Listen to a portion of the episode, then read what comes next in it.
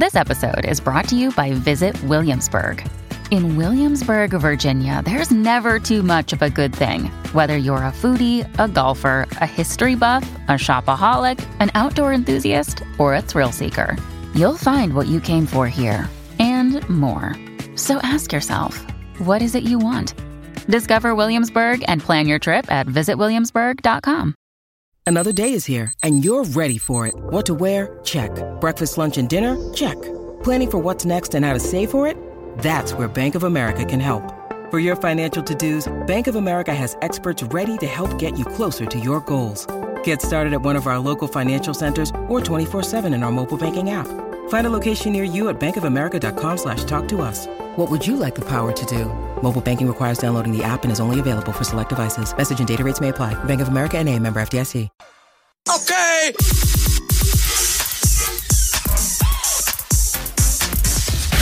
Rocky y Burbu. Me hacen compañía. Son todo lo que tengo.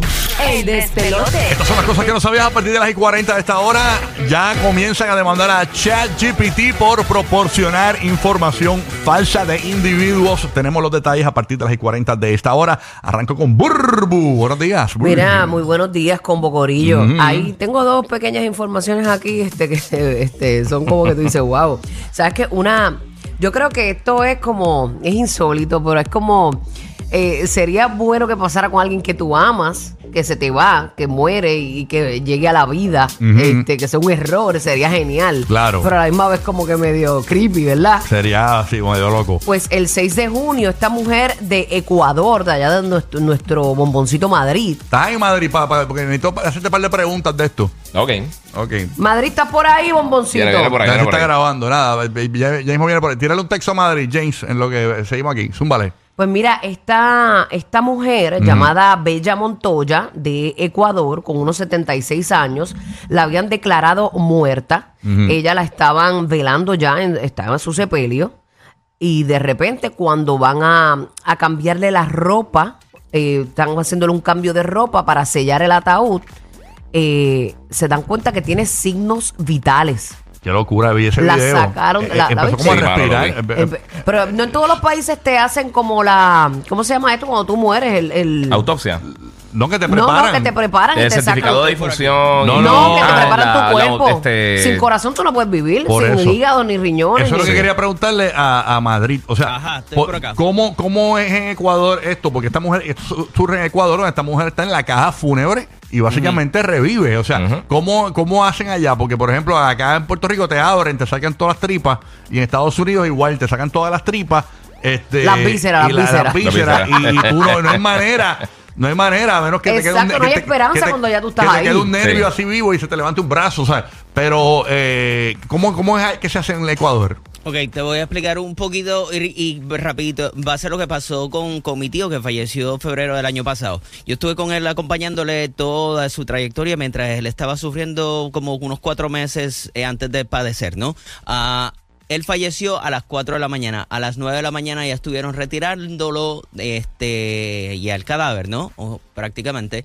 Eh, vino el doctor, firmó los, el release para que lo puedan ah, levantar de la cama donde estaba en, mi- en la casa de mis padres. Y ya para las ah, para la una de la tarde ya se empezó lo que es la el sepelio. Pero ¿cómo preparan el cuerpo? El mismo lo- día. lo- el- sí, lo- eh, se hace lo mismo. Lo que pasa es que eh, prácticamente uno utiliza muchas am, eh, casas privadas, ¿no? Para poder eh, elaborar todo ese proceso y sea, este, prácticamente la, situación sea rápido. So, prácticamente mi tío falleció eh, el día sábado a las, el día sábado a las 4 de la mañana. A las 9 de la mañana retiraron ya los de la funeraria. A las 10 de la mañana ya estuve yo ahí llevándole toda la ropa que se iba a poner. Wow. Y para las Eh, 2 de la para las 2 de la tarde eh, ya se hizo este lo que es la velación, ¿no? Para las 2 de la tarde del día domingo mismo O sea, él falleció el domingo, el mismo domingo a las 2 de la tarde ya se hizo la... O sea que con esa rapidez, papito, a lo mejor no le sacan ni nada y vamos para la caja que nos fuimos. Exacto. se hace todas las preparaciones, lo que pasa es que, como te digo, una vez más... Depende de la casa mayoría- privada que lo haga, o sea, la funeraria que lo haga. Pues parece que esta señora, Esto fue, a menos que pues eh, papá ella Dios ella haya está, hecho ella está su... cogiendo un nap. Esto fue en, Viendo Netflix. la señora de la velaron Wow. en, en Chapucero Fu- eh, Memorial.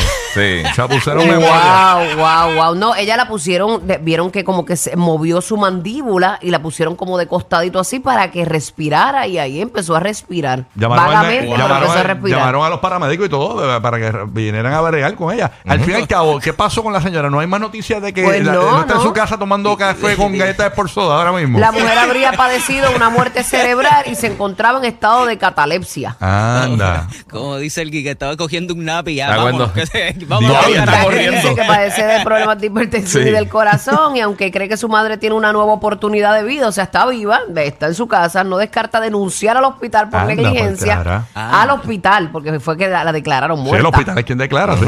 Tras este impactante suceso, pues ella fue trasladada por los bomberos al mismo hospital que quedó ingresada con pronóstico reservado. Wow. Pero dentro de todo es una bendición tan grande que tú nada más piensas que tu mamá va a rezar. Tú sabes que ese es el anhelo de todos. No, que si tu mamá no. ya no está, que tú pu- puedas verla regresar así. No, chacho. ¿y tú- ¿qué tú crees de eso, papá? Dios mío, ¿cómo es posible este, este suceso? Estos sucesos pasan, esos sucesos suceden. Qué estúpido. Mira, y por otra parte, les cuento rapidito, este, los vuelos espaciales de seis meses o más eh, está, hicieron un estudio que afectan el cerebro de los astronautas. Eso estaba viendo, ¿verdad? ¿Y cómo es eso? Me imagino por la presión, ¿verdad? Del aire.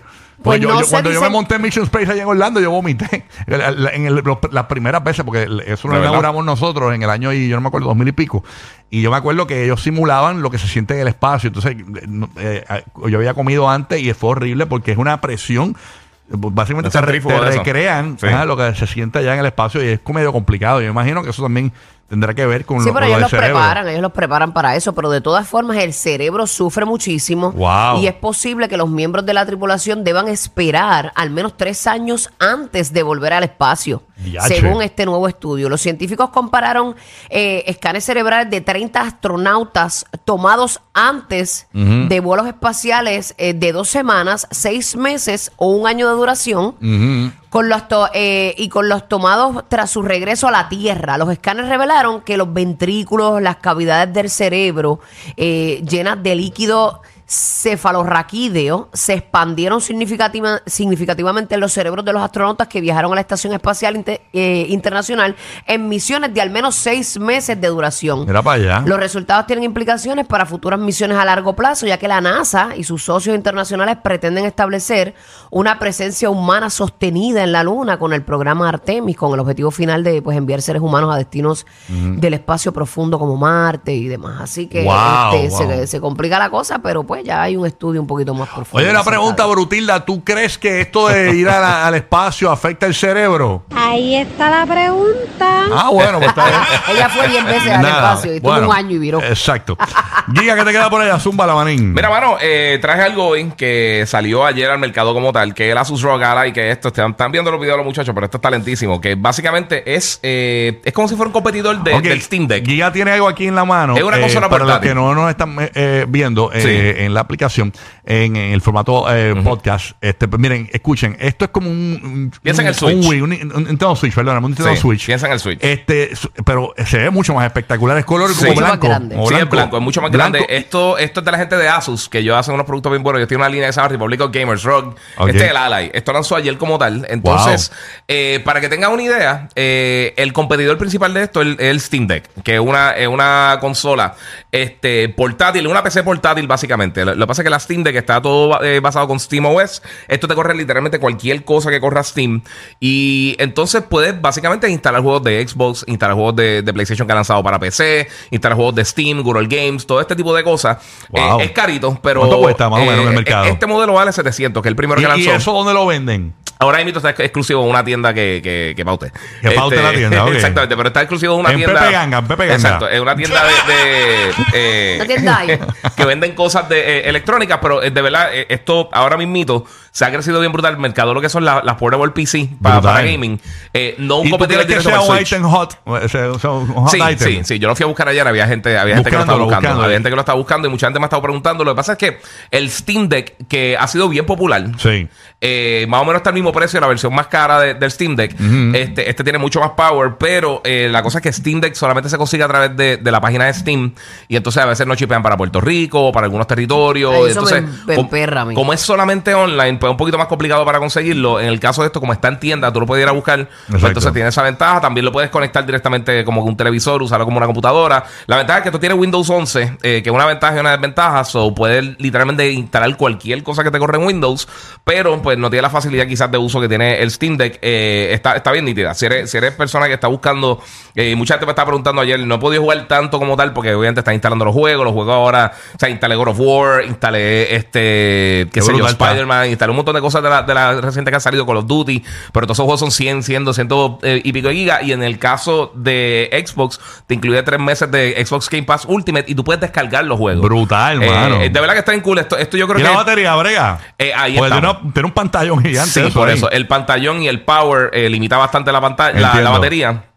Eh, en un juego bien hardcore te puede durar menos de una hora. Y a rayo, mano. O, este, Pero si lo de lo mantienes, te Sí, mantienes. lo mantienes conectado, obviamente, puedes seguir jugando Claro. eternamente por ahí. Se mantiene bastante frío. Obviamente lo tengo desde ayer, so no lo he probado tanto, pero para que tenga una idea, ya está disponible la gente que está buscando esto. papi, Sí, ah. sí, sí, juguete nuevo. Eh, Ay, carito, señor. pero papi, es parte de la. No bastaba eh, con el celular ni con el... Ay, señor. Bueno, gracias, Guía, por la info. seguro, el guía, el guía 947 para más información de gaming. Yes. Oye, Cuerillín. ¿Qué bajo? Imagínate, Burbu, que tú le preguntes al ChatGPT. Habla- Háblame un poco de María Angelique Burbu en Puerto Rico. Tacho, Zumba, zumba. esa tipa. Y quédate callado. Tremenda prostituta. este, Fíjate, no llegué a un- hacer eso, no un llegué, cue- no un- llegué. Un cuerete de la vida. No y llegué. y ah, pero- bueno, cuerete tal vez. eh, Rocky de aquí, háblame un poco de Rocky de aquí. Oh, es un tremendo narcotraficante. Rayos, sabes, este, el guía, oh, tremendo bailarín de ballet. Tú sabes. excelente. Eso, todo eso, No, esas no. piruetas que yo hago está No, impresionante. pero tú te imaginas que digan que eres un pedófilo, que estoy haciendo Oh, cosas que realmente que... Porque hay gente que escucha las cosas o las lee y eso es lo que es. Claro. Sí. Ellos no analizan, ellos no, No. buscan, ellos eso es lo que es. Pues ahora mismo hay un locutor que se llama Mark Walters que se enteró, no sé cómo, porque ni siquiera fue un periodista que estaba haciendo una investigación de un caso, de algunos fraudes, de una cuestión. Ajá. Este periodista está buscando esta, ¿verdad? Esta, esta información de unos fraudes y encuentra como que Mark Walters, un locutor de Estados Unidos, había sido partícipe de este gran fraude ilegal donde se apropió supuestamente eh, de 5 millones de dólares y de unas donaciones a una organización y todo. ¿Qué pasa? Que el locutor se entera, ¿verdad? Eh, de que el chat GPT estaba diciendo eso sobre él. Entonces, ¿qué pasa? Él está demandando ahora mismo a la compañía OpenAI que OpenAI, AI, perdóname, sí.